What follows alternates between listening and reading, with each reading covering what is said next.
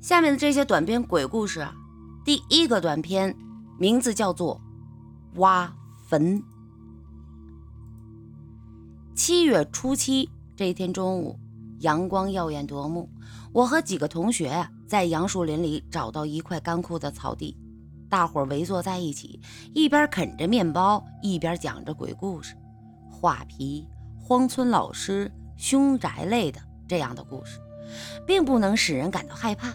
我觉得乏味，特别没意思，就离开大伙，独自在树林里边转悠起来。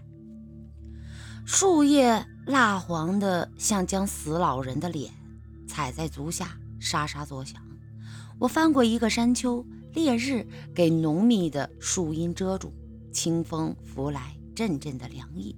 突然发现一条小蛇，浑身红得像火一样。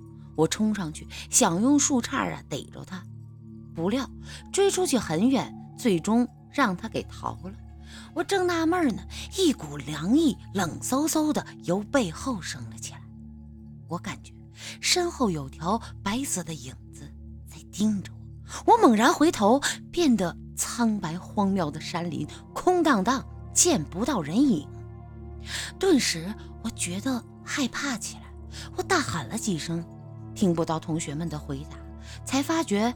自己走出了很远的距离。我在眼前的枯草下面，隐隐的藏着很多古老的坟地。一只乌鸦在树梢头上凄沉的叫着。我捡起一块石头，狠狠的砸了过去。晦气之鸟终于拖着长长的尖叫飞得无影无踪。我忐忑不安的打量着几处刨开的坟地。